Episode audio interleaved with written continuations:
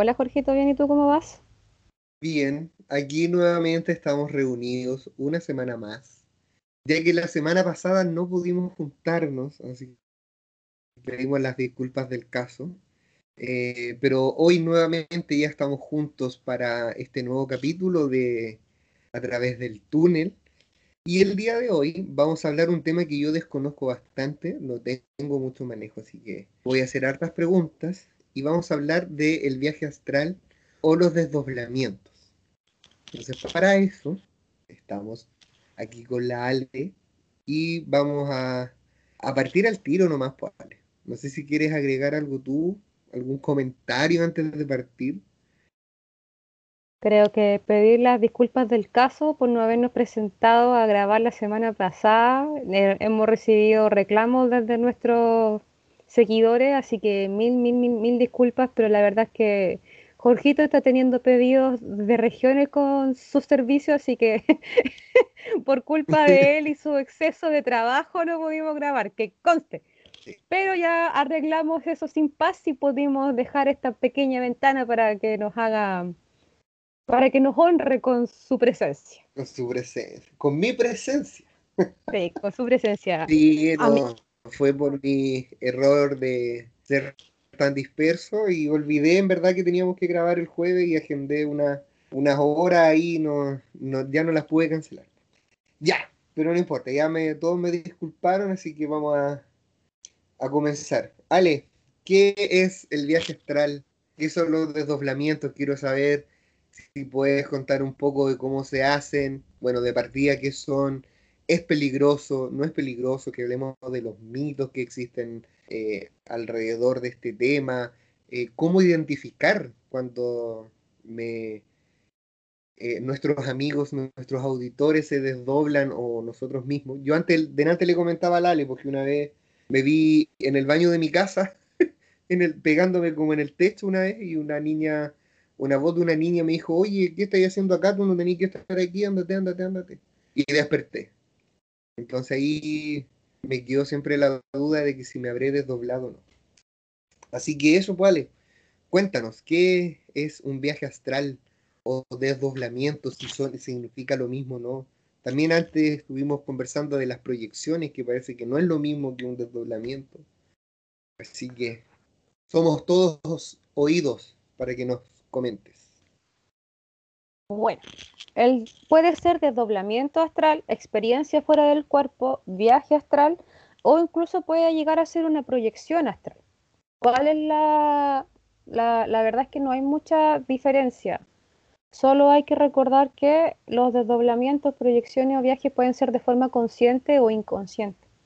Por lo tanto, por lo general se define como proyección astral este, este viaje consciente que uno puede hacer Uh, puedas... Ale, creo que no te escucho. ¿Puedes repetir lo que dijiste? Porque en verdad no, no te escucho. Y la última vez en la grabación no se escuchó un par de cosas. Ya. Que el, en el caso del desdoblamiento, el viaje y la proyección, lo, la única gran diferencia que podría haber es que algunos son conscientes y otros son inconscientes. ¿A qué se le llama consciente?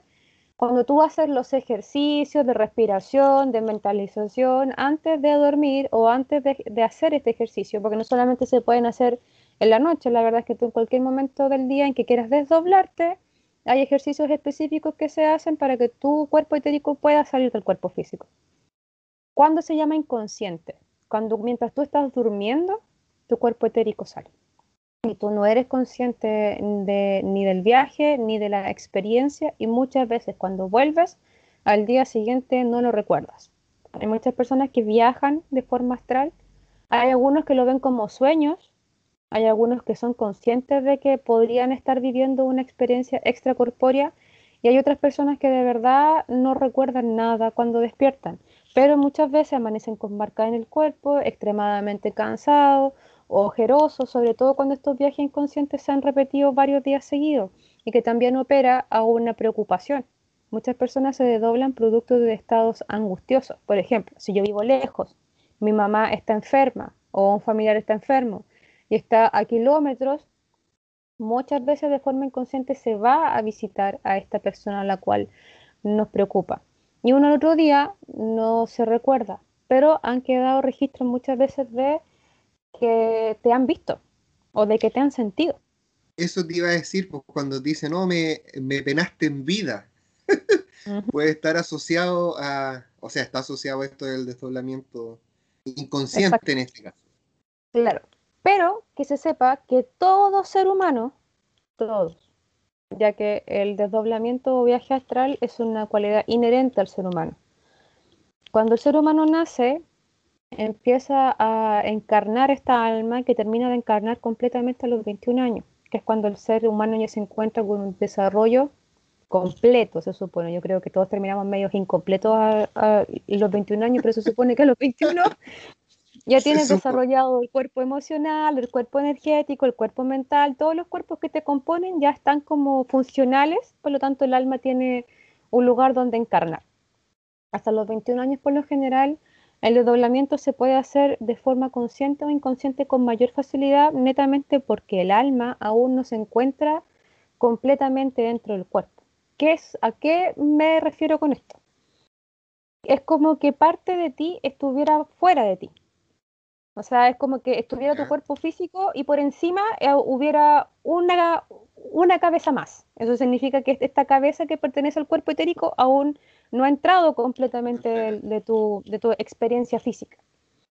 Entonces, claro, como no está dentro completamente, también esta parte, este cuerpo eh, etérico puede apreciar también este otro plano, ya que no está incorporado completamente en nuestro cuerpo físico.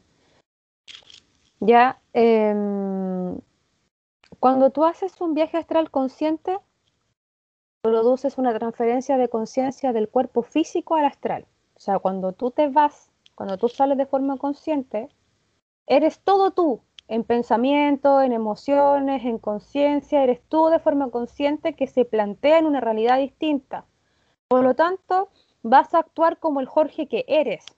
Porque hay, hay personas que me han preguntado, cuando me desdoblo, ¿funciona de una forma distinta? No, pues si seguís siendo tú. O sea, en el fondo tú transfieres toda la conciencia de quién eres en este plano físico, lo transfieres a este ser etérico. Por lo tanto, le vas a tener miedo a lo mismo, te va a generar curiosidad a lo mismo, te vas a defender de la misma forma, vas a analizar de la misma forma, porque no es, no es, a ver, no porque te desdobles, te vas a volver un ser espiritual, elevado, con conciencia alta, no, vaya a seguir siendo tú nomás. Solamente que vas a tener esta capacidad de, explorar un plano distinto. Nada más. No pasa nada más que eso. Y obviamente. dale, no, dale nomás. Dale, de ahí, de ahí planteo la pregunta. Es por eso que cuando tú vuelves, te acuerdas de todo. Lo que oliste, lo que viste, lo que sentiste, lo que escuchaste, porque todo el rato, mientras estuviste en este proceso de desdoblamiento, fuiste consciente que estabas en ese proceso. Por eso, cuando se hace consciente, la persona no olvida nada porque transfiere toda su conciencia a este ser. En cambio, cuando uno lo hace inconsciente, es como que simplemente una parte, una proyección de ti saliera, pero no está siendo consciente. ¿Cachai? Es como cuando, mira, imaginen que es como, ya, cuando tú vas a trabajar en algo que te gusta. Va y te motiva y pones música, estás muerto la risa, estás contento, compartís con tus compañeros, lo pasáis la raja. ¿Qué pasa cuando vas a un lugar donde no quieres estar? Llegáis apagado, con cueva saludáis, te sentáis en tu cuchitril, estáis tomando café todo el día, ¿cachai? Frente a un computador, no le sonreía a nadie, llegáis a la casa y te digo, ¿cómo te fue? Bien. ¿Estuviste presente durante el día? No. ¿Es, probable que te acuerdes de cosas que pasan durante el día? No, porque estás inconsciente. A eso se le llama estado de inconsciencia, funcionar de forma mecánica. Y como el desdoblamiento es una cualidad inherente al ser humano, se puede trabajar de forma consciente, pero igual funciona de forma inconsciente, como lo hace el ser humano en su día a día. Los seres humanos en su día a día no siempre están conscientes de las cosas que hacen. Es por eso que se olvidan de tantas cosas, ¿cierto, Jorgito? Sí. Sí, eso es verdad. Hay muchas cosas que hacemos de forma inconsciente nomás porque estamos acostumbrados a, a repetir una dinámica diaria. tomar la micro, ir a la pega y hacer todo el, todo el mismo trayecto todos los días. ¿Cachai? Y, hay, y, hay, veces que puede tu paisaje cambiar, pero como como dices tú, vamos como de forma automática a hacer este, este tipo de proceso, eh, no nos damos cuenta. ¿cachai? Oye, y al hacerlo de forma consciente, ¿puedo ir donde yo quiera? ¿Es verdad que se puede viajar a, otros países o en verdad esto es solo un mito? Puedes viajar a otros países, incluso a otros tiempos. Y es peligroso. Yo creo que es la pregunta que todos nos hacemos, porque yo he escuchado a otra gente que dice que es peligroso, que no, hay otra gente que me ha dicho que uno siempre está atado como un hilo rojo que va al cuerpo, entonces siempre uno va a volver. Eh, otras personas han dicho que eh, al abandonar tu cuerpo se puede meter otro espíritu en él. Eh, y eso yo creo que son mitos o son realidades, entonces eso vamos a ir, quiero que también nos vayas contando más o menos. Entonces, viajar sí se puede. ir a otros tiempos y además ir a otros países. A otros planos. Y, a otros planos, otros tiempos, de otros países, a lo que a lo que tú quieras, porque el plano estérico no tiene no tiene limitación. Te vuelves un espíritu. Y los espíritus van más, allá del tiempo y la distancia. Por lo tanto, tú puedes traspasar hasta donde tú quieras. Obviamente, entre más trabajo tengas, o sea, entre más perfecciones la técnica, obviamente más habilidades vas a ir adquiriendo y más vas a ampliar el repertorio. O sea, no vaya, no vaya a esperar que te, te lleves desdoblando una o dos veces y vaya a poder viajar. O sea, lo más probable es que aparte de tu pieza y que te medís desde, desde arriba no va a pasar nada más a medida que uno vaya practicando, ya va adquiriendo, bueno, si tú ya puedes salir de tu cuerpo, mirarte, entender que estás desdoblado y no matarte de susto y tirarte por la ventana, que es la primera reacción que hacen muchas personas que se desdoblan la primera vez, que es el suicidio, eh, después empezáis a recorrer el lugar donde vives. ¿El suicidio? muchas veces cuando tú eh, tienes las primeras experiencias de desdoblamiento inconsciente, las personas suelen suicidarse, se tiran por las ventanas hacia afuera o se tiran contra algún vehículo. Es como la sensación de, saber si están vivos o no. Entonces buscan formas en las que ellos, ellos saben, bueno, todos saben. La primera vez que yo me desdoblé, ya de forma consciente, más consciente tenía 19 años, vivía sola, en mi departamento. Eso te iba a preguntar si te habías desdoblado alguna vez. y me maté de susto, me maté de susto y me tiré por la ventana de mi departamento del cuarto piso al suelo. Y cuando llegué al suelo, cuando mi cuerpo etérico llegó al suelo, yo desperté en mi cama. Sudada entera como caballo de bandido, así una cosa pero terrible, sudaba, sudaba, sudaba, sudaba y, la, y sentía que el pecho se me, que me iba a explotar hasta que logré comprender que había hecho un, desdoblamiento consciente. Que fue muy chistoso porque yo me preparé para el desdoblamiento, hice los ejercicios para desdoblarme, escuché un mantra para desdoblarme y cuando me desdoblé me dio susto igual, es una cuestión como muy, como muy extraña. Pero ya después si uno empieza a practicarlo, las primeras veces te suele dar miedo porque igual es una, una experiencia extracorpórea y siempre te han dicho que cuando el alma se, sale del cuerpo, cuando el espíritu deja el cuerpo, tú estás muerto, bla, bla, bla, bla, bla. Pero la verdad es que siempre hay un cordón de plata. El ser humano tiene un, el, ser humano tiene el cordón espiritual, el cordón de plata y el cordón dorado. Pero el, el cordón que te mantiene atado a tu cuerpo físico es el cordón de plata. Por lo tanto, este cordón siempre está pegado a tu cuerpo. No importa para dónde tú vayas ni las vueltas que te pongas a dar, este cordón sigue estando atado a tu cuerpo físico. Por lo tanto, sí o sí vas a volver. Una vez una persona me dijo. y ahí derribamos el, primer mito que no puedes volver, siempre dice que no puedes volver. Ya, siempre vas a volver porque estás unido al cordón de plata. Sí. Siempre. Incluso hay muchas personas que cuando están en estado de desdoblamiento les empieza a dar susto porque no pueden volver.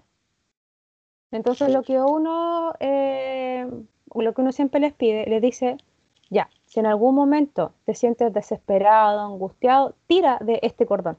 Imagínate, o, es como búscalo, busca el cordón y tíralo. Cuando tú le pegáis como un tirón a tu cordón, automáticamente como que, como que vuelves, ¿cachai? Es como... la analogía mala que hice es como el, cuando apretáis el botón de la aspiradora para que se devuelva el cable. tal cual. que voy a ser más gráfico, tal cual. Sí, lo mismo, apretáis el botón o tiráis del cable. Hay muchos que tiráis del cable y se, se, se, recoge el, el, botón. Uno, lo que demasiado gráfico encuentro yo, pero sí. Lo ideal es que uno diga, uno, siempre le dice a las personas que, que quieren experimentar con el desdoblamiento, decirle, cuando te sientas angustiado, recuerda que tu cuerpo te está esperando, que no te vas a morir, que no te va a pasar nada malo, que vaya a volver, que nada puede ocupar tu cuerpo. Hay, un, hay una película de, de Harry Potter, no me acuerdo si es la 1 o la 2, cuando están atravesando como un, una planta gigante y la Hermione le dice, solo relájense, porque la planta empieza a generar como nudos alrededor tuyo, ¿cachai? Y entre más tenso te pones, más te apresiona esta planta. Entonces la Hermione le dice, solo respiren y relájense. Y la planta lo suelta y te deja caer. Ya, esto igual, entre más tenso te pones, menos puedes volver, porque bien estás en estado de excitación te sentías angustiado, inquieto, entonces tu cuerpo físico no está preparado para, para recibirte en ese estado. Entonces, por lo general, uno siempre dice, ya, pero cálmate, respira, no te va a suceder nada, qué sé yo. Pero yo digo, ya, si te estáis sintiendo como muy mal y sabéis que no puedes volver, tíralo. Tira, el, tira este, este cordón y automáticamente vas a volver. Es así de, es, rápido. Pero la verdad es que también eso, eso eh, exige un cierto, un cierto trabajo porque por lo general hay muchas personas que al desdoblarse no ven este cordón de plata. Entonces siempre digo a la gente, búscalo. Cuando tú estés en este estado en que te sientes doblado, búscalo. Porque hay personas que, lo, que sienten que lo tienen en la espalda, otros que lo tienen aquí detrás, eh, en la nuca, en alguna parte del brazo, en el centro del pecho. El cordón existe pero muchas personas me han tocado que lo han visto en distintas partes de su cuerpo. Entonces yo por lo general le digo a mi paciente, búscalo. Ojalá antes de salir, cuando ya sales de tu cuerpo, explora dónde está el cordón dorado. Cosa de que por cualquier cosa, si te empezás a angustiar o desesperar, sepas dónde está. ¿Cachai? Porque a veces cuando tú empiezas a viajar, te empieza a generar este ruido de ¿voy, a volver o no? Porque aunque tú ya lleves experiencia, igual esta sensación de que no estás donde deberías estar y que no estás vivo, por decirlo de alguna forma, te empieza a generar angustia. Entonces siempre es bueno tener ese como... Mm, ay, como esta película del, del DiCaprio que él movía esta... movía este... Es, ¿cachai? Es como para saber que tú sigues vivo, para saber si estás en la realidad. El trompito, para saber si estás en la realidad. La mente humana necesita saber que se encuentra en un plano real, porque la mente abstracta funciona mucho, pero el ser humano es un ser lógico y racional. Por lo tanto, todo lo que sea muy imaginativo escapa de la mente. Entonces uno siempre tiene que tener algún tipo de, conexión con la realidad para que de esa forma no entres en estado, no entres en estado ni, de, ni ansiosos ni angustiosos. Porque eso también puede terminar afectando tu cuerpo físico cuando tú vuelvas. Me ha tocado pacientes que le dan crisis de pánico, crisis de angustia, que se desesperan, que lloran. Entonces tampoco es, no es un buen viaje, ¿cachai? Porque vuelve mal. Entonces por eso se hace una preparación, uno se tiene que preparar mentalmente, emocionalmente, pero aún así es una experiencia fuerte, ¿cachai? Porque no es algo de lo que tú estás acostumbrado, no es algo de lo que te hablen no es algo que se conozca, no es algo de lo que haya conciencia. Entonces hacerlo, a pesar de toda la, información que te puedan dar, de todo el ejercicio que tú podías hacer, igual te genera ruido, pues, Sí o sí. Oye, ¿y se puede meter algún espíritu que ande por ahí? No, porque tu cuerpo no está vacío. Nada se puede meter, porque tu cuerpo no está vacío, no es... de nada. No, porque si ya, si ya tenía algún, o sea, como hemos hablado en los capítulos anteriores, todas las personas hemos pasado, hemos tenido o tendremos algún tipo de parásito, algún tipo de intrusión astral, porque somos comida. Por lo tanto, siempre vamos a tener algún tipo de, intrusión. Pero cuando tú te desdoblas, el ser no pierde, o sea, si, si este parásito ya está contigo, acechando, atacando, apegado, anclado, no va a cambiar su situación porque tú te desdobles, ni va a meterse dentro de tu cuerpo porque tu espíritu ya no está. Porque en teoría tu, espíritu, tu, cuerpo no está vacío. Tu cuerpo está vivo y está en estado de desdoblamiento, pero este cordón te sigue uniendo. Por lo tanto, en teoría, tu cuerpo no está vacío. Por lo tanto, nada se puede meter dentro de él. Para que tú sepas, Jorgito, hay vestigios desde el antiguo Egipto. De hecho, hay muchos jeroglíficos, dibujos e inscripciones que hablan de, estos viajes astrales. Sí. También en la antigua Grecia, eh, Arisdeu tuvo, un, tuvo una experiencia fuera de su cuerpo, que esto es como de la época de Plutarco, así como de Platón, Aristóteles, una cosa así, de esa época estamos hablando, de que esta persona tuvo un accidente, estuvo en un coma eh, hartos días y dice que se encontró con un familiar fallecido y que él se puso a conversar con esta persona. Y, y esta persona le explicó que como él se comportara en vida, iba a depender en lo que él se convirtiera cuando muriera. Y parece que este chico no era de los trigos muy limpios cuando estaba vivo, era medio. Era medio. Um, dicharachero. era medio dicharachero el cabro. Entonces, como que le pegaron su enrila. Y cuando volvió, ahí dicen que, que cambió su ética, cambió su moral, sus valores, todos, porque se dio cuenta de que hay algo más que este plano físico. Y sé que en verdad yo creo que si todas las personas fueran conscientes de que hay algo más que este plano físico, no pasarían todas estas cosas que pasan, porque en el fondo serías consciente de, que la forma en la que tú vivas tu vida vas a ser condenado o premiado al morir. Cuando la gente dice, todo se paga en vida, no, no todo se paga en vida. La verdad que si tú fuiste muy malo en vida, es probable que no recibas ningún castigo mientras estás vivo. Pero cuando te mueras, no vas a encontrar paz y no la vas a encontrar nunca. Y yo creo que eso a mí sí me daría miedo saber que, que no voy a estar nunca en paz, que nunca voy a estar en paz conmigo mismo, ¿cachai? Yo creo que eso sí me, me dolería saber que después que me voy a morir voy a seguir sufriendo o voy a seguir sintiéndome sola o voy a, ¿cachai? Como no es solo esto. Después de esto, en mi experiencia eh, más allá de la muerte, voy a seguir sufriendo tal cual como lo he hecho toda la vida. Y lo que te iba a decir que me llama mucho la atención de cómo la palabra correcta será hemos ido involucionando con respecto a esto. Porque imagínate que antiguamente, como decís tú, en la época romana, de Platón y de eh, esta, los jeroglíficos egipcios, eh, se creía en esto. Por algo se dejaron registros, ¿cachai? Plasmados para que que fueran encontrados después, ¿cachai? Como contar un poco de la historia de lo que ellos eran y lo que hacían. Y ahora, no, a través, o sea, a través de todos los años hasta los días de hoy, eh, es como algo casi prácticamente desconocido. ¿Cachai? No somos conscientes de que hay otro plano, de que hay otras situaciones y otras cosas. ¿cachai? Y bueno, ahí influye un montón de factores y aristas que hemos conversado anteriormente también pero que, que heavy. Es que ¿sabes cuando se empezó a generar el problema, Jorgito? En la Edad Media. En la Edad Media, cuando se quemaban a las brujas y empezaron a aparecer las cruzadas. Claro. No contra ni de la religión ni de la fe. Pero en teoría, la espiritualidad no tiene nada que ver con ninguna religión. Porque la espiritualidad es hacer que tu alma evolucione. ¿Qué significa eso? Que cada día te vas a volver un mejor ser humano. ¿Qué es la humanidad? El ser capaz de conectarte, apreciar, querer, sintonizar y, ser capaz de poder conectarte. Y eso es lo que el ser humano más ha perdido en la vida, su humanidad.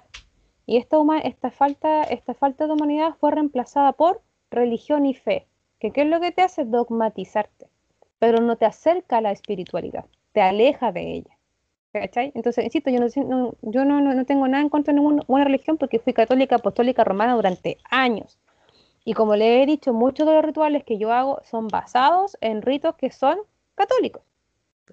Pero con todo lo que yo practico, con todo lo que yo sé con todo lo que yo trabajo con mis pacientes, la espiritualidad y la fe, o sea, la espiritualidad y la religión son dos cosas súper distintas.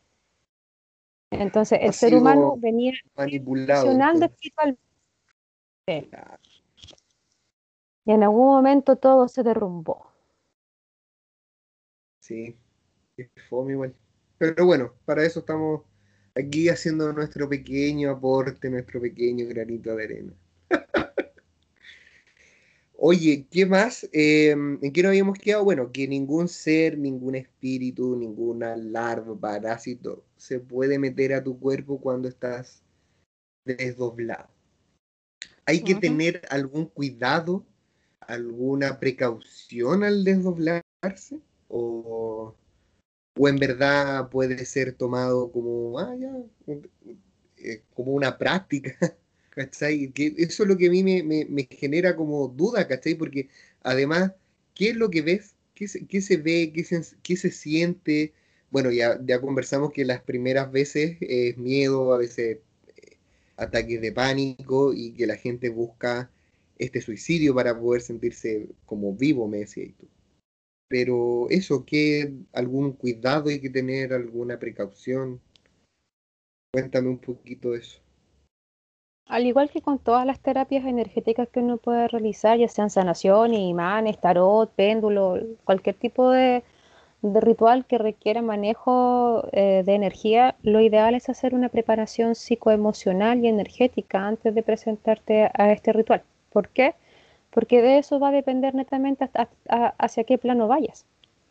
O sea, si tú, te, si con pensamientos negativos, con emociones medias, medias raras y tu energía está baja, te vas a poder desdoblar igual, sí, es lo más probable. Pero no vas a ir a un plano muy bonito que digamos. Plano bien oscuro. Mm, te un plano bien denso. Sí, súper denso. ¿Sabéis lo que quería contar? Que, para que quede más o menos claro, hay cuatro tipos de experiencias de desdoblamiento distintas o de experiencias fuera del cuerpo. La primera, que es como la más común, es la que se da durante o cerca del sueño. Muchas personas siempre dicen, no, yo me estaba quedando dormida y salí. O yo estaba por despertar y soñé esto. ¿Cachai? Como que siempre suele, suele suceder cuando uno está empezando las fases del sueño o está saliendo de este. Como que en este estado en que pasamos de de, la de las primeras dos etapas del sueño, la fase REM, o cuando vamos saliendo de la fase REM hasta la última etapa del, sueño. Por lo general, en esta etapa en que, en que la mente está en este sueño profundo, este sueño más leve, suelen ocurrir muchas veces estas etapas de desdoblamiento inconsciente, en que el espíritu simplemente sale. Pero también estas son, las son las mejores fases para que uno también pueda trabajarlo de forma consciente. La otra son experiencias, experiencias cercanas a la muerte cuando uno tiene un accidente y uno sale, pero después vuelve, en teoría no murió, en teoría se desdobló. Sí. He escuchado historias, no de amigos, pero ahí por internet uno siempre escucha otro podcast. Eh, claro, con experiencias de gente que ha tenido accidente y se ven tirado en el accidente y se ven ellos ahí. Y, dicen que hablan con que, lo, que los van a ver sus familiares, y que le explican que no es su hora, que tiene que volver y un montón de cosas. Pero eso, lo, eso también se puede relacionar, a, voy a nombrar nuestro podcast, que es este camino a través del túnel. Sí, pero en teoría es, no se considera, eh, no se considera como una muerte. En teoría se considera un, una experiencia cercana a la muerte asociada a un desdoblamiento. Ah, perfecto, ya. Ya, pero nuevamente, en ningún momento se corta el cordón de plata. O sea, la persona puede estar muerta, clínicamente o médicamente muerta, pero el cordón de plata sigue existiendo. Por lo tanto, la persona va a volver a su cuerpo. Y por lo general, cuando sucede esto, mágicamente la persona no queda con casi ninguna secuela o secuela muy mínima, a pesar de que a veces los accidentes son terribles, tú decías, no, no entiendo cómo esta persona quedó viva. Cuando sucede esto, por lo general la persona queda con, secuelas mínimas, súper pocas. Bueno, lo otro son los viajes astrales o los desdoblamientos conscientes y la otra es la bilocación. La bilocación es la habilidad que tenía el padre Pío de Pietralcina, que era estar en dos lugares al mismo tiempo con plena conciencia. El padre Pío, sí, pues él hacía eso. Pues. La bilocación. Él podía estar en dos eventos en distinto lugar al mismo tiempo y ser plenamente consciente, relacionarse, hablar, compartir con otros. Súper iba consciente. dos carretes distintos. Iba dos carretes, iba a dos mambos distintos. Iba dos carretes distintos al mismo tiempo, puta que ganas de ser así. Oh, ¿cuánto, ¿Cuántos conozco yo que les encantaría hacer esa gracia cuando tienen que elegir entre el carrete de un amigo o el otro y no saben a cuál ir? Podrían ir a los dos, sería fantástico. Ir yendo un rato a uno y un rato a otro. Oye, qué heavy ya. Mm. Oye, y estas personas que, ¿te acordáis que yo una vez te conté una historia que tenía una compañera en el diplomado que me contaba que eh, ella tenía un, conocido que dejaba, se quedaba de guardián en la casa, se dejaba como el mismo pero de guardián. Sí, pues eso puede ser un tipo de bilocación. que él de forma consciente se dejaba en su casa y él se iba. Para cuidar, para darle cuidado a su casita. Ya. Entonces existen todos esos tipos. Bueno, y ahí también va el, el que es inconsciente también, ¿cierto? Sí, pues todos. Todos, todos, todos. Ya, ¿cuáles son las características del el desdoblamiento? Cuando me preguntáis cómo uno puede, cómo uno, puede saber. ¿Cómo me doy cuenta y digo, oh, me desdoblé, o no, esto fue un sueño, o una pesadilla? ¿Cómo me doy cuenta que.? Lo primero que tienen que entender es que el doble etérico es una imagen de ti. Exactamente a ti. Hay personas que me dicen, me voy a ver luminoso. No, si te vaya a ver como tú nomás. ni, ni, más ni menos. Eres tú frente a frente es como un holograma tuyo. Tiene tus mismas facciones, no cambia nada. ¿Cachai? Porque hay personas que me dicen, oh, yo, yo una vez me desdoblé y me vi y, era igual. Sí, pues si no cambia nada, si el cuerpo etérico es, una, es un doble exacto a ti, es exacto en pensamiento, emociones, lo mismo que les decían antes, eres tú, solamente que sin tu materialidad, pero sigue siendo tú una de las cualidades es que eh, te observas desde afuera, muchas veces desde el techo, desde los pies de la cama, o esa sensación de que estás sentado en la cama y miras, y miras hacia atrás y ves tu cuerpo recostado. Ya, ese, ya, y que ese es como el, el, la prueba irrefutable de que estás desdoblado. ¿Cachai? Donde ya si te veía en cualquier parte, o sea, desde cualquier parte de tu pieza, y es porque no, no, que, ya, no, no me ha pasado nunca algo así. Después viene el hecho de que te puedes sentir que flotas, puedes volar y tienes esa sensación de que estás como ligero, como que fuera caminando sobre nubes, así como muy piolita, como muy relajado, flotando, todo el rato flotando. ¿Cachai? Pero al mismo tiempo puedes, obviamente como vaya en esta sensación de flotar, puedes traspasar la materia es muy típico que las personas que están desdobladas tengan esa tendencia a abrir puertas. ¿Cachai? Como que agarran la manilla y es cuando, como no, si la podéis cruzar la puerta. no pasa nada, puedes cruzar la puerta, puedes cruzar el muro, no es necesario que abras nada. Pero en las personas que están desdobladas y que ya tienen manejo del desdoblamiento pueden mover cosas. Porque es un espíritu. Los espíritus también se juntan suficiente energía, pueden mover cosas. Una persona desdoblada también puede hacerlo. O sea que pueden penar. Sí, Pueden mover, no sé, tú estás vaya a ver a, tu mamá.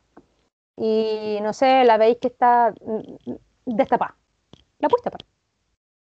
O si cacháis que, no sé, eh, hay alguna cosa al lado en su mesita, hay un vaso con agua, y que tú cacháis que ella puede pasarlo a, a, llevar, puedes tomar ese vaso y lo puedes dejar en otra parte. Se requiere más práctica, pero se puede hacer. No existe tiempo ni espacio, lo que te decían antes. Tú puedes viajar a cualquier época, a cualquier país, a cualquier plano, porque no hay leyes. No hay leyes ni de tiempo ni, ni de espacio. Lo ideal antes de dormir, cuando ya eres consciente de que te puedes desdoblar o que te quieres desdoblar, es intencionar el viaje. Es como ya, eh, estoy preocupada por mi mamá, quiero ir a verla. Entonces haces todo este ejercicio de respiración, un poco de meditación y viajas. Está ahí pasando y con el micrófono, que ahí pasando y Ah, llevar tu, la cosita del cierre del, del polerón y está sonando así. Ya, Se va a corre, escuchar. corre todo.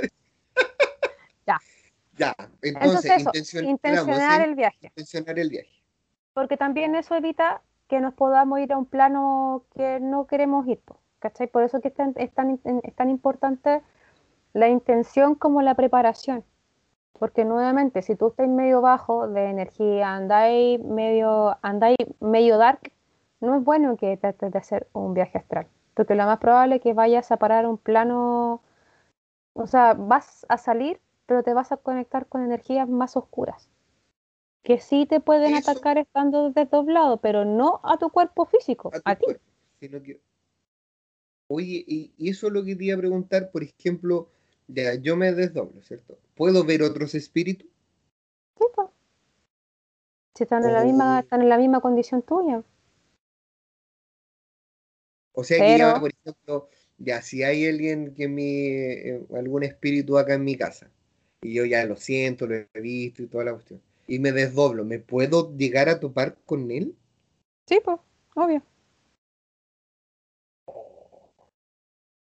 Ya. Pero siempre hay una regla. Si tú los ves, ¿Cuál? ellos también te pueden ver. Sí, pues. Y Sí, estamos, es eh, que, eh, es estamos que- en es que igualdad hay gente que condiciones. hay gente que le cuesta entender eso, que dicen, es que yo vi un espíritu. Y me dice, ¿me habrá visto? Sí, pues. Sí, Si usted lo ve, él también la ve. Así funciona. Es Ya, por eso que ahí- cuando uno limpia es lo mismo. Si Ya. te ven, tú también lo ves. Mira, y ahí me saltó otra duda. Ya, estamos hablando de que estamos acá en igualdad de condición y todo. Como dices tú, es muy peligroso, o sea, el, el peligro está en desdoblarse cuando andáis dark, así medio bajo de energía, tristón, así. bru. Ya, eso te va a llevar a un plano no tan bonito. Ya, pero me desdoblo igual. ¿Puede ser que yo le quede gustando algún, algún ser y este ser se venga conmigo? No que me, porque no, se- no, no puede entrar a mi cuerpo, ¿cierto? Ya, eso es imposible. Pero ya, yo termino el desdoblamiento y todo, vuelvo a mi cuerpo, pero ese ser se puede sentir atraído por la capacidad Sí. que yo tengo de desdoblarme y decir, ah, me quedo aquí con él porque él tiene la capacidad de desdoblarse, que hay mucho alimento, ñam, ñam, vamos comiendo energía. ¿Puede hacerlo? O sea, obviamente se va a sentir identificado con el tipo de emociones o pensamientos que tú tengas. Y se va a acoplar a ti y cuando tú vuelvas a tu cuerpo se va a quedar contigo, en tu vida, en, en tu, en tu experiencia. Ahora, es probable que cuando tú te dobles lo puedas ver, porque son seres, son entes igual que tú. La diferencia es que ellos como son más, ellos son más conscientes de que son alimentos, a veces se esconden. ¿Cachai? Tú te puedes doblar y puede que no los veas, porque se esconden. Voy a explicar las ocho fases para un viaje astral. Buena, ya. La primera es, como le decía, eh, hay que intencionar el viaje, pero basándose en una relajación física, de respiración. Por lo general, la, respiración que se asocia a una relajación física es en tiempo. Respiro en tres tiempos, retengo tres tiempos, voto tres tiempos, retengo tres tiempos. O en dos, o en tres, o en cuatro. pero lo ideal es que no sea más allá de cuatro o cinco tiempos, porque ya después se necesita hacer esfuerzo. Es como si empezáis, siete, ocho, como que caes así, y ya eso significa que tú estás haciendo un esfuerzo para Claro. llegar a, uno, a un trabajo de seis u ocho tiempos. Entonces, por lo general, las relajaciones físicas asociadas a una respiración no se hacen más allá de, de cuatro tiempos. ¿ya? Y siempre tiene que ser como en este cuadrado de respiro en cuatro, mantengo cuatro, voto en cuatro, mantengo cuatro, siempre es en ese ciclo. Porque eso ayuda a que la mente se calme, las emociones se, se, se calmen y uno entra en el mismo estado que cuando uno hace hipnosis. Entra en esta fase. mm, em, no me, se me, se me olvidó. Pero es una fase en que uno está medio, medio dormido, ¿ya? Pero la mente- la mente- semiconsciente. la mente inconsciente se mantiene, se mantiene despierta. Y es en esa fase en la que se hace el desdoblamiento. Una vez que ya tu cuerpo está en, en reposo, tienes que sentirte tranquilo, eh, sin ruidos fuertes, porque tu cuerpo no se puede sentir amenazado. Si se siente amenazado, no va a haber desdoblamiento. O sea, si siente que hay mucho ruido, o si sientes que en cualquier momento te pueden abrir la puerta, incluso, y por eso es tan importante entender que nadie puede ocupar tu cuerpo, porque si tú sientes que andas con algún ser y que por alguna razón te, te sientes amenazado de que al salir algo te puede pasar, no te doblar. Ya tenéis que tener mucho control, mucho manejo, haberlo practicado mucho para, a pesar de que te puedes sentir un poco amenazado, salgas igual. La segunda fase, cuando ya uno entró en esta, está relajado, se siente tranquilo, no hay amenaza, empieza un, como un sonido. Hay personas que lo asocian como a, campanita o un ruido metálico eh, es como una, es una vibración pero sonora, se escucha o se siente o incluso se ve porque a veces como algo como medio lumínico, se escucha un zumbido, se escucha un clic, eh, se ven chispas, este es como el proceso cuando ya se empieza a generar el desdoblamiento. El tercer paso es el proceso de salida, que es suave y se desliza el doble por la cabeza o por los pies, como que tú sales, sales como por arriba, sales por abajo o te sientas. ¿ya? Y a veces da, la, mayoría de las personas que no salen inmediatamente les da este estado de semicorporación, que cuando tú estás acostado y tú estás sentado y que te, digo así como que miras hacia atrás y te das cuenta que parte de ti sigue estando ahí y que tú estás y que tú estás sentado. Entonces esa es una de las es la tercera fase. La cuarta fase es lo que se llama la autoscopia, que es cuando tú te miras, ya sea desde el techo, desde los pies de la cama, pero estás mirándote desde afuera y es eh, la, vista exterior desde de tu cuerpo físico. Ahora, si tú, eh, si empiezas a sentir pánico o miedo, automáticamente por lo general viene esta sensación de suicidio y entras a tu cuerpo inmediatamente. En la parte 5, em, la persona empieza como a flotar, a flotar, a flotar, a flotar, como si se llenara de helio hasta que sale de la habitación o incluso tú puedes volar fuera de la habitación donde te encuentras y como ya intencionaste en un principio el viaje, automáticamente en tu estado de desdoblamiento, tu cuerpo etérico va a ir al lugar que en un, en un principio intencionaste para, para, ir o el viaje que intencionaste hacer cuando empezaste el proceso de, de desdoblamiento. En la sexta etapa... Me quedé pegado pensando en, el, en lo de las campanitas me recuerda a una cuestión que se hace en el cine que se llama eh, Leitmotiv. Leitmotiv, algo así. No sé si tú has visto la película Your Name. Una, es una película. Es un anime. No sé si caché, una de las películas más lindas del mundo se dice. Que ocupa un leitmotiv que es una, una campanita, que es cuando se cambia el tiempo. Porque habla sobre los viajes en el tiempo. Entonces, como tú vas identificando que estáis dando saltos en el tiempo, porque la película siempre cuando ocurre son una, una campanita. y eso me, me, quedé dando me quedó dando vuelta y lo, lo busqué.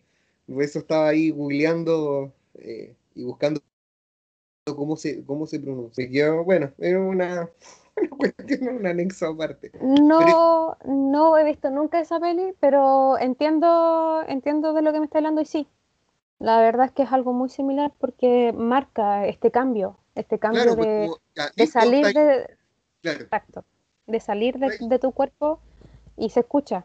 La verdad es que yo siempre escucho eh, campanitas o si no escucho como el ruido que hacen los cuencos tibetanos. Cuando los, los, los vais pasando, ese sonido como ronco que se escucha cuando pasáis mucho, a veces siento eso. Entonces, sí, como que ahí percibo que estoy afuera. Entonces empiezo a moverme lentamente. Entonces, por lo general yo salgo y me siento. Oh, Entonces me, siento, me salgo. Me hace, mucho sentido lo de la película. De venir, o sea, no sé si estará todavía en Netflix. Una película muy linda.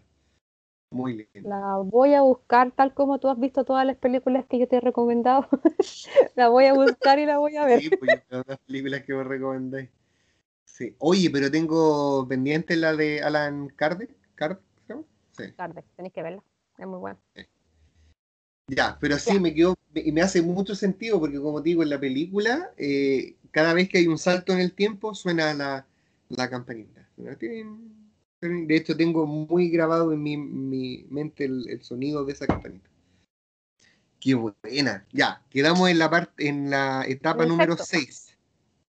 En el sexto es donde está la percepción que existe este cordón de plata que te une a tu cuerpo y eso es lo que ayuda, como te decía yo, a bajar esta sensación de ansiedad. Por eso uno siempre les dice que, que busquen, que cuando empiecen a hacer este viaje astral busquen este cordón de plata y que por lo general se hace antes de que tú quieras bajar. Ahora me estaba, me acordando que por lo general el cordón de plata está en los chakras.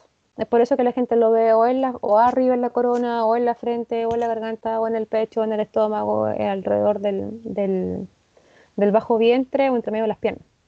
Pero también puede estar por adelante o por atrás, porque como los chakras son por los, o sea, en teoría es por los dos lados, puede estar por adelante o puede estar por atrás, pero siempre se recomienda que los busquen. No tenía idea. Sí. como es, que por eso también es bueno, porque cuando uno a la persona le explica dónde están los chakras, uno le dice, busca el cordón de plata, puede estar en cualquiera de los chakras. Pero increíblemente, por lo general, está conectado al chakra que tiene más trabajado, o al chakra que está en más equilibrio. Por ejemplo, si yo tengo súper equilibrado el chakra 4, lo más probable es que mi cordón de plata salga de ahí. Por eso es la importancia de tener, de estar bien bueno, equilibrado espiritualmente, energéticamente.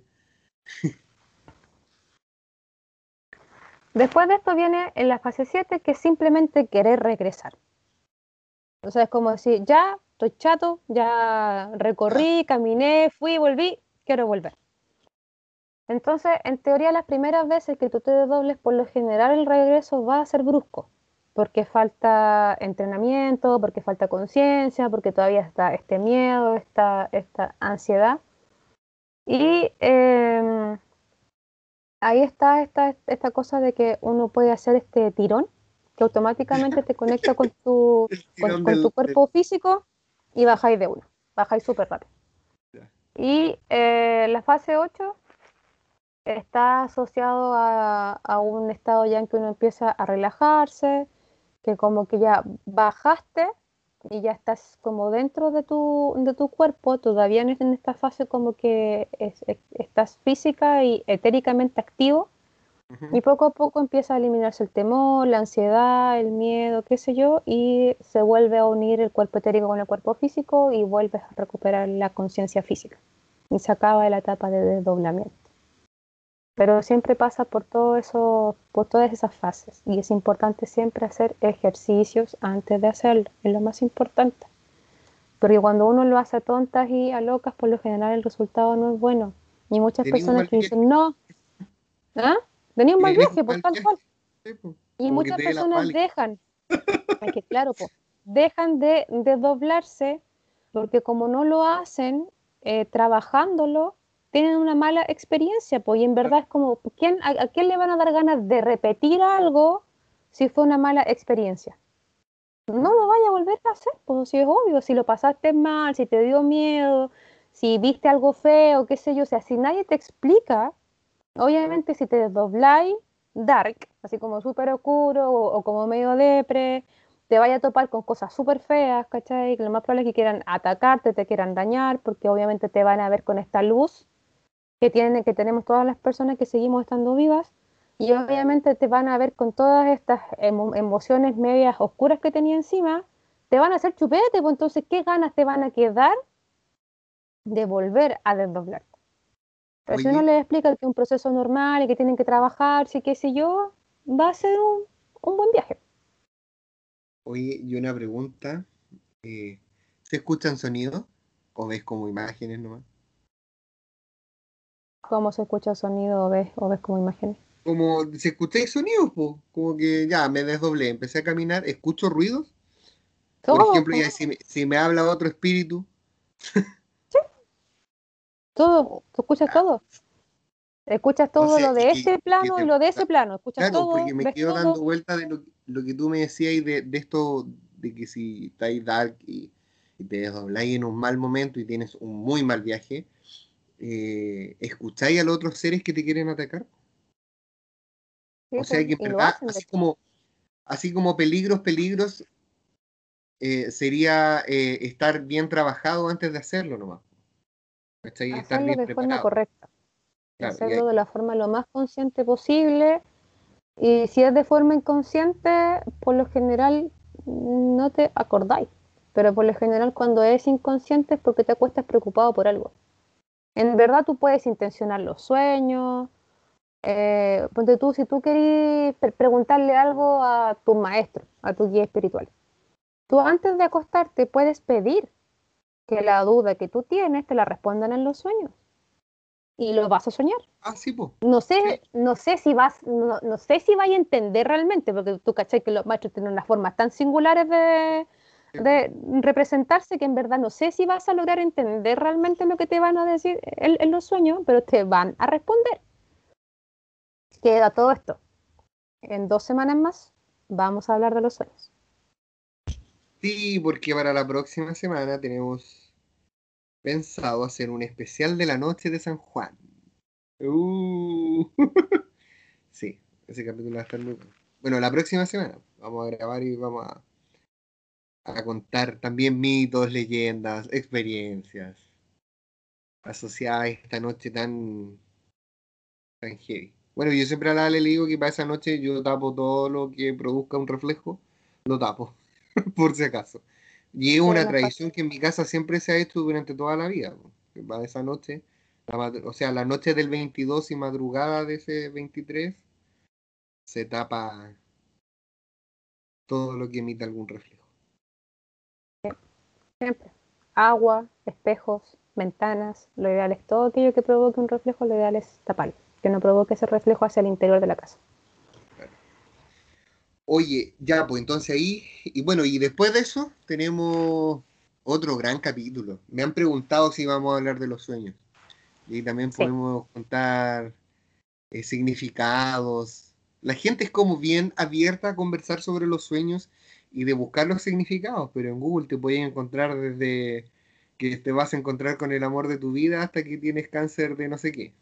Sí, sí por eso yo creo que cuando yo sí, por eso cuando hablemos de los sueños vamos a hablar de, de todos los tipos de sueños, desde los premonitorios, los que son conscientes, los que son inconscientes, los que son mensajes de maestros, vamos a tratar de pasar por todos los sueños para que cuando la gente tenga un sueño, Pueda, pueda ser capaz de identificarlos, que no todos son sueños premonitorios, que no todos tienen un significado. Porque tú, tú puedes soñar, por ejemplo, mi hijo puede soñar con serpientes. Que la serpiente, para muchas personas, es algo maligno. En la Biblia está asociado a la traición, a la mentira y el engaño. Pero a mi hijo, para mi hijo, las serpientes son lo máximo de la vida porque él quiere estudiar serpientes. Entonces, si él sueña con serpientes, el sueño para él no es malo.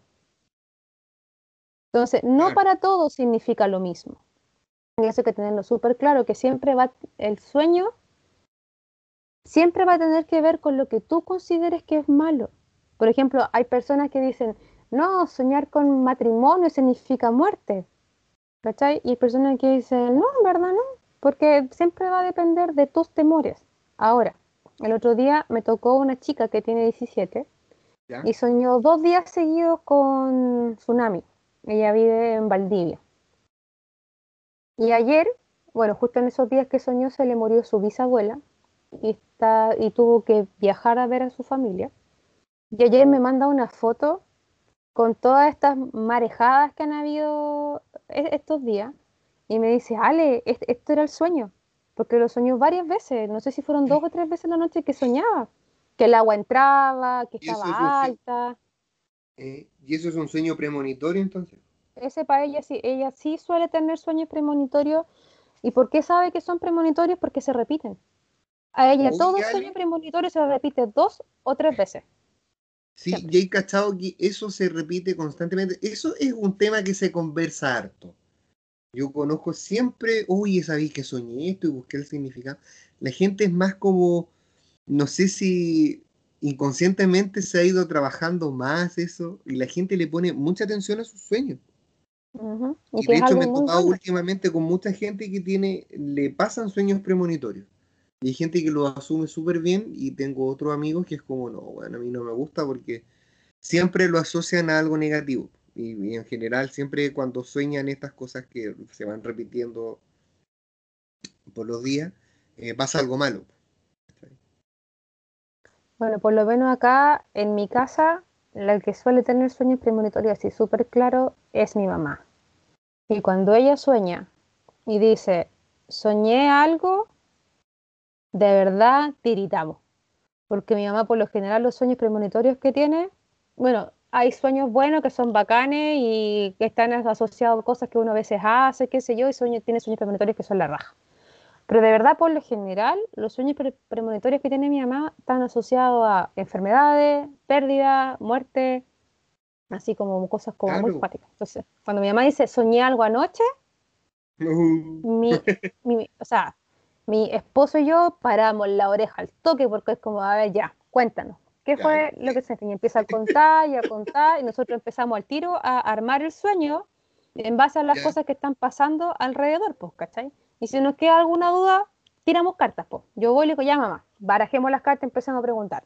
Y mi mamá dice, mira, yo pienso que tiene que ver con mi papá, tiene que ver con esta cuestión. Entonces yo empiezo a tirar las cartas le digo, ya, por aquí no va, por aquí sí, por aquí no. Y al final, entre lo que ella soñó, más lo que yo puedo ir eh, tirando, así, pero no da pa, clavado lo que va a suceder. Por lo general es súper rápido. Mi mamá sueña algo hoy día y pasa más tardar mañana pasado. Mm. Nada más. No pasa más allá de unos o dos días en que se concreta lo que apareció en el sueño. Ya, ven, entonces ahí tenemos dos capítulos más anotadísimos. Así que chicos, si tienen algún sueño que se les repita, que sea premonitorio, que ustedes sientan que lo han soñado muchas veces en la vida o que se les repite constantemente, nos pueden mandar sus preguntas porque los sueños que se repiten constantemente no son sueños premonitorios, pero son avisos. Y es bueno siempre saber de esos avisos porque son cosas que uno tiene que trabajar. Son avisos de maestros por lo general. Algo muy repetitivo que le escucho mucho a la gente es eh, soñar con que se le caen los dientes. Es, que por lo general eso se asocia a pérdidas. El problema es que mucha gente dice, se va a morir alguien. No, la verdad es que vas a perder algo. ¿Cachai? Porque eh, los dientes están muy asociados a una imagen, a algo que es tuyo. Eh, las personas sienten vergüenza por lo general cuando les falta alguna pieza dental o no tienen sus dientes bonitos o no tienen una sonrisa perfecta. Por lo tanto, el que falte un diente, uno... Yo siempre pregunto, ¿el diente era tuyo? Porque no es lo mismo que el diente sea tuyo a que se te haya caído una prótesis. No, no, es, no significa lo mismo. Después de eso, si el diente era tuyo, preguntar si te dolió o no te dolió. También significa otra cosa. Después, uno pregunta si lo lamentó o no lo lamentó. Y después de eso, uno pregunta si sangró o no sangró. Todas esas cosas tienen un significado. Es un duelo, una pérdida, si es algo material, si es algo emocional, si es una ruptura, si es la muerte de alguien, si es un cambio, si es todo va a depender de, cómo sea la pérdida de esa pieza. Y qué pieza sea, no es lo mismo que se te caigan cualquiera de los ocho dientes principales de la sonrisa que se te caiga una muela. No es lo mismo. Mira, ya, pero eso lo vamos a dejar para dos semanas más. Uy, sí, ya, porque ahí tenemos harto tema. Sí, ahí tenemos para darle. No hay nadie en el mundo que nunca haya soñado. Y claro, también con gente que sueña mucho, o con gente que sueña poco, ahí, eso también es un factor eh, importante. También algo nos quiere decir eh, que soñemos mucho o que soñemos poco. Oh, ya, va a estar bueno. Oye, Ale, y, y, dígame, dígame, dígame. Para ir cerrando el, el tema del viaje astral, te voy a hacer un cuestionario de verdadero o falso. A ver qué tal. Ya, ya, pero yo quería que después tú también contigo una experiencia de, doblamiento. Yo no, yo no sé si en verdad. Ya, ya, entonces dame el cuestionario primero. ¿Podemos, ¿Podemos morir durante el viaje astral? No. No, pero sí puedes volver y puedes morir. Chucha, ¿cómo? O sea, ¿puedo volver y morirme? O sea, si tú vas a morir, no mueres en estado de desdoblamiento. Por ejemplo, Ah, te ya, desdoblaste. ¿Ya? Te desdoblaste y no tenías idea que justo ese día la parca venía por ti. Claro. Ah, ya, perfecto. Y no, hay, hay muchas personas que dicen, ah, pero si yo estoy desdoblado y me muero, ¿por qué me tocó morir? No, vuelves. Si tu cuerpo Vuelves físico y está mueres. por morir, vuelves y mueres. Vuelve sin Y se, porque Ya. tienes que cortar el cordón de plata. Y el cordón de plata se corta mientras cuando, cuando el cuerpo físico muere, no cuando el espíritu se va. ¿Cachai? Perfecto. Ya, ahí me quedó clarísimo lo del cordón de plata, porque igual tenía la duda, pero no le iba a plantear, porque no sabía cómo, eh, cómo hacer la pregunta. Claro, y ahí me queda. La única forma de cortarlo es que el cuerpo físico muere. Ya, ¿Puede que no podamos regresar a, a nuestro cuerpo? falso. Siempre Perfecto. regresamos. ¿Podemos sanarnos o sanar a otros en un viaje astral?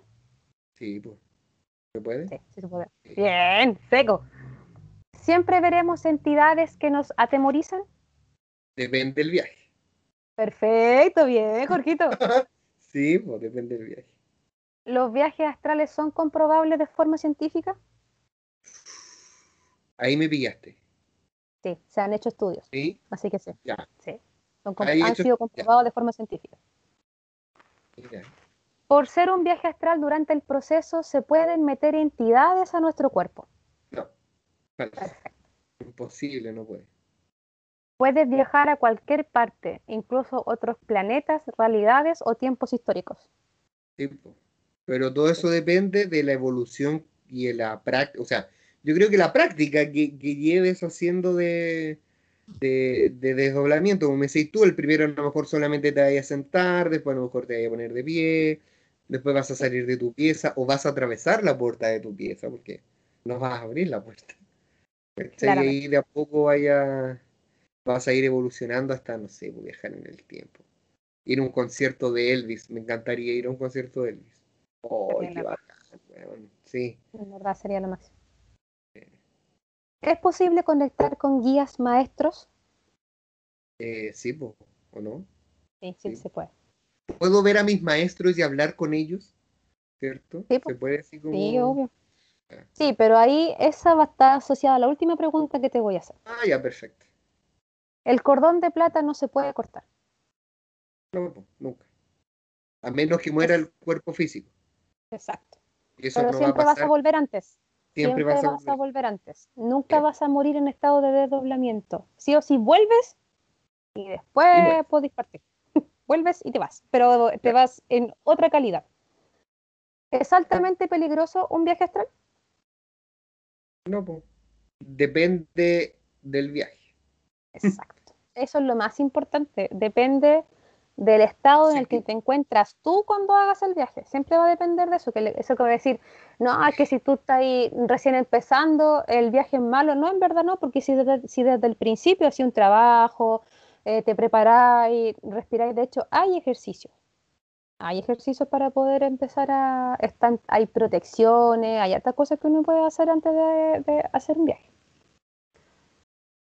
ha sido utilizado por personajes importantes de la historia, el viaje astral. ¿Sí o no? Sí, pues yo creo que sí. Bueno, hablábamos del padre Pío que se iba a dos carretes. iba a dos carretes. al mismo tiempo?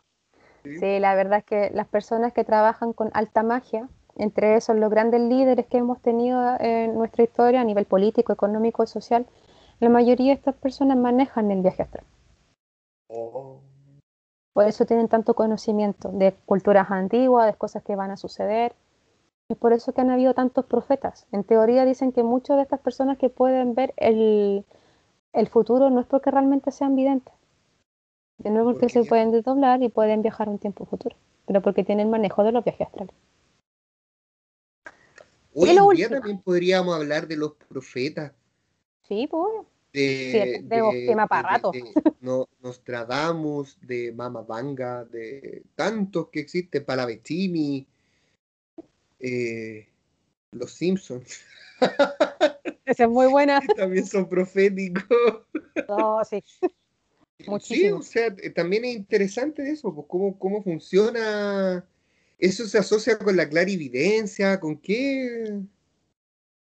En qué teoría eso tiene lo em, es la clarividencia, eh, la claripercepción y la claridad audición. La persona ve, siente y percibe sensaciones, sentimientos, emociones, tiene pensamientos y visualiza imágenes del futuro y cómo eso puede afectar a la humanidad en el tiempo en que eso suceda. No en lo que estoy viviendo yo. Porque no es lo mismo que yo diga, oh, si pasara esto ahora, oh, quedaría la media escoba. No, porque cuando ellos lo ven en el futuro, no lo están viendo asociado a la realidad que ellos viven sino que las personas que ven esto lo ven asociado a la realidad que esas personas van, van a vivir. O sea, si yo digo, oh, en 40 años más va a pasar tal cosa, a esas personas, porque yo no sé si voy a estar vivo en 40 años más, a esas personas les va a suceder esto. Y te he dado cuenta que dicen, y van a sentir, y van a sentirse solos, y van a sentirse desesperados, y van a sentir miedo. Es porque las personas que son clarividentes tienen la, tienen la clara audición la clarividencia y la claripercepción significa que pueden ver, oír y sentir, situaciones que van a suceder en el futuro. Ya. El último. Ya. El viaje astral, Jorgito, ¿nos ayuda en nuestra evolución? Sí, por supuesto. Es por eso que nos permiten conectarnos con nuestro guía, nuestros maestros. Cuando tú buscas tu evolución, Tú te puedes desdoblar de forma consciente, contactarte con tu guía y tus maestros e incluso preguntarles a qué vine, cuál es la misión de vida que tienes. Y de esa forma aceptarla de mejor manera, ¿no? Para entender que este camino que tú estás siguiendo lo escogiste tú, que tu alma lo escogió. Oye, Ale, nos quedan como... algo. Sí, pues, nos quedan como siete minutos para cumplir nuestra cuota siempre que nos vamos con una hora veinte por ahí. Y que nos quedan siete minutos y aprovechemos para que nos conté una historia. Para ver si alguien también dice, oh, yo también viví así algo como una sensación parecida y algo. Pues yo he estado todo el rato pensando y digo, ya, lo único que me acuerdo de más, así como que hubiese desdoblado, fue la historia que conté con el brujo de, por allá de los sures. Cuando hablé con ah, mira, La más, la más cuática que, que he tenido. Ya, dale. Soy, Porque yo por lo general aunque yo por las veces lo hago, ¿cachai? Pero lo hago para... No, lo hago por ir a... Yo nunca he viajado a tiempos distintos. La verdad es que no está dentro de la, de las finalidades que tengo. Por lo general lo hago para sanar gente a distancia, como lo hacen los monjes brasileños. Los brasileños. Es como eso. Nada más que eso. Y dejé de hacerlo así como de forma, así como por ir a, a curiosear cuando era una de las primeras veces que me empecé a desdoblar. Yo cuando tenía 18 años, todavía perdida por mi camino, con muchas habilidades, pero sin cachar para dónde iba la micro, me encontré en mi vida con una cabra que era bruja. Pero yo pensé que era tarotista, bruja buena, que era súper tele y qué sé yo, pero la mina en verdad era súper cuática, súper oscura y muy mala. Me, me convenció que su mamá era mala, que su mamá era mala con ella, que encuartaba su libertad y un montón de cosas. Y la señora de un día para otro se enfermó, se enfermó de cáncer.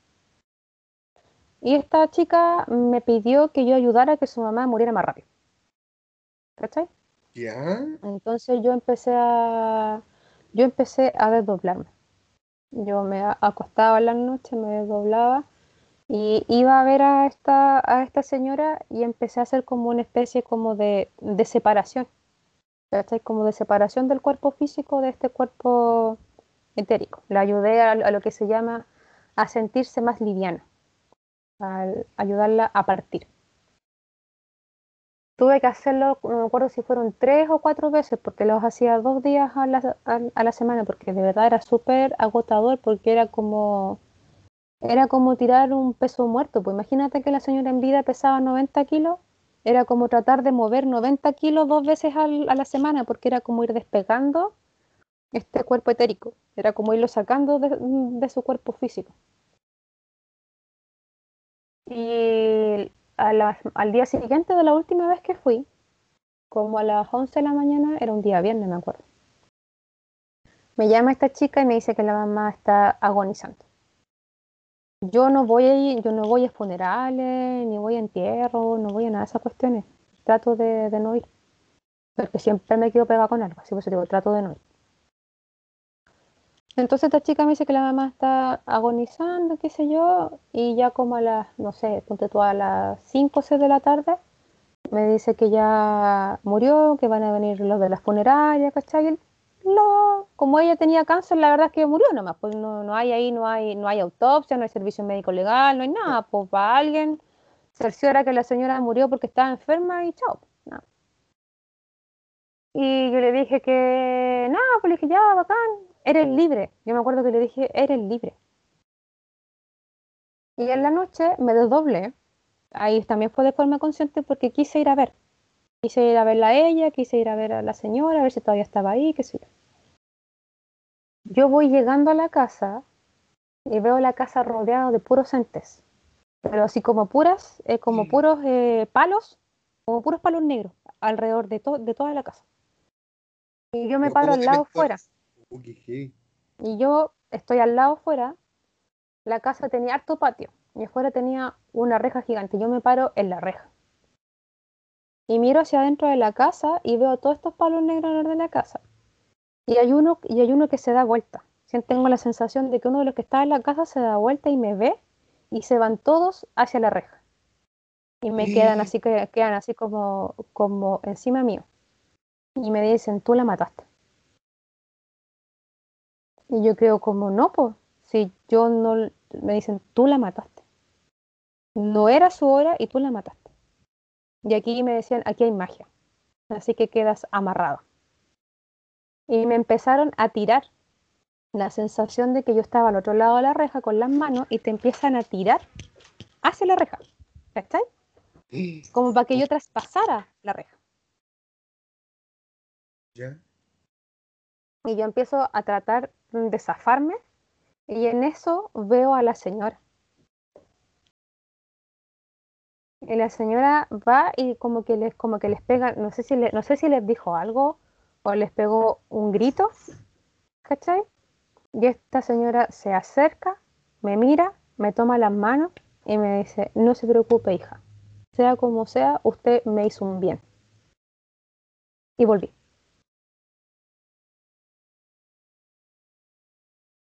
Chan, chan. As- De verdad ha sido la experiencia más cuática que he vivido en la vida. Esa sensación de desesperación, como de que me podían llevar, por decirlo de alguna forma, fue...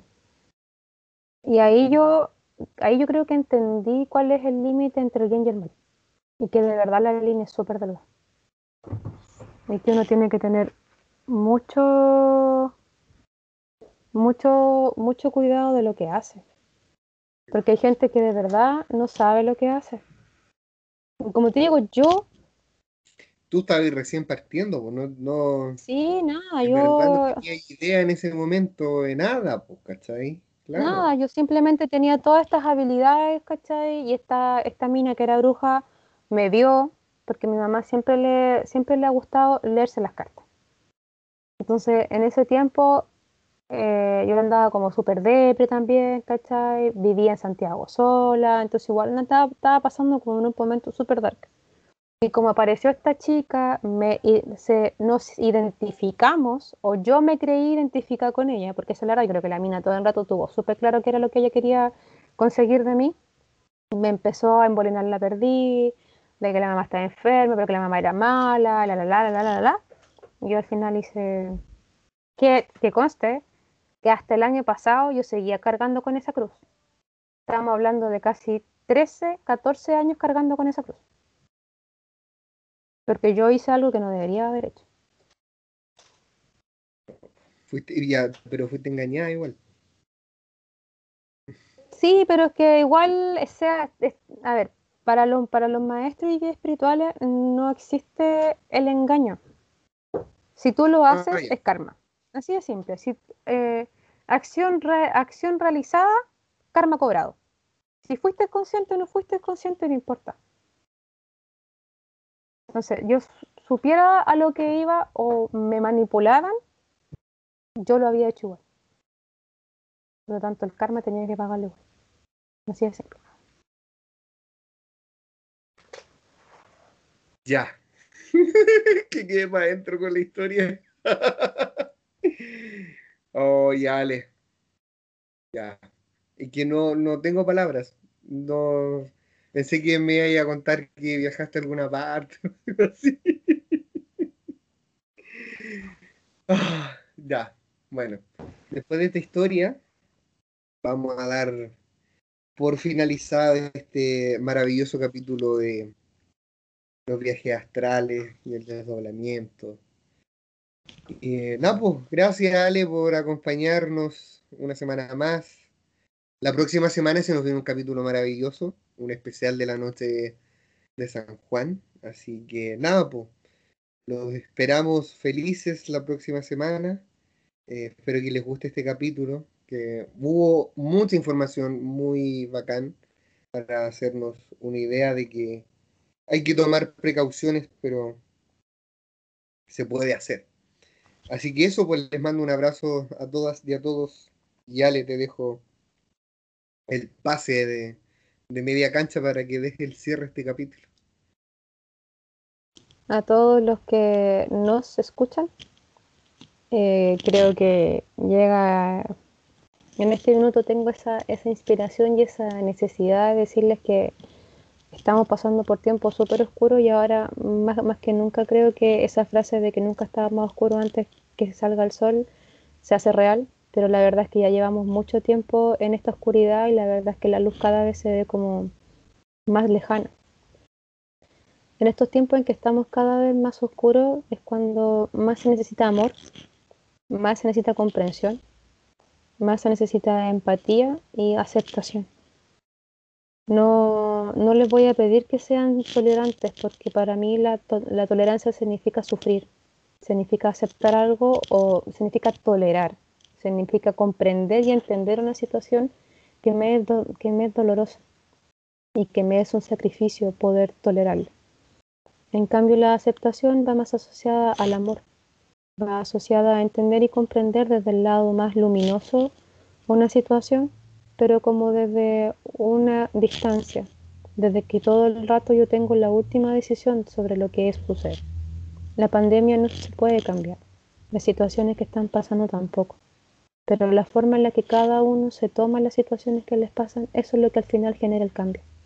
Eso es lo que genera el cambio en todos.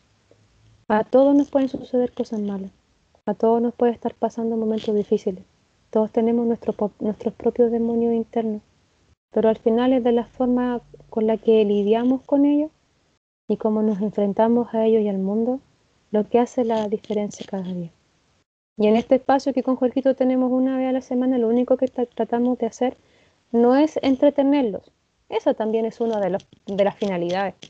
Pero desde un principio siempre fue tratar de crear conciencia, que somos más que un simple cuerpo físico, que algún día vamos a seguir perdurando en un plano distinto que vamos a seguir siendo las, mismas personas que hemos sido, pero en otra calidad material y espiritual.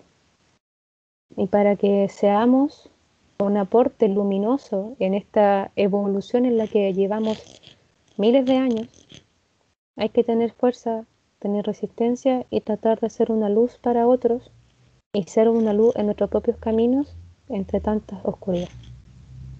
Así que eso les quería, les quería dar ese, ese mensajito medio luminoso que me estaban susurrando al oído, así que eso a todos los que nos, los que nos escuchan. Y la próxima semana nos venimos con el especial de la noche de San Juan, así que si tienen alguna duda, un ritual que quieran compartir, alguna pregunta que quieran hacer, ustedes saben que nuestras redes están abiertas siempre. ¿A qué correo, Jorgito? Eh, podcast a través del túnel arroba gmail.com. Así que ahí cualquier cosita nos escribe. Y yo me despido deseándole lo mejor, que mantengan la fe, la moral alta y nos escuchamos la próxima semana. La próxima semana. Ya. Un abrazo. Chao, chao. Chao.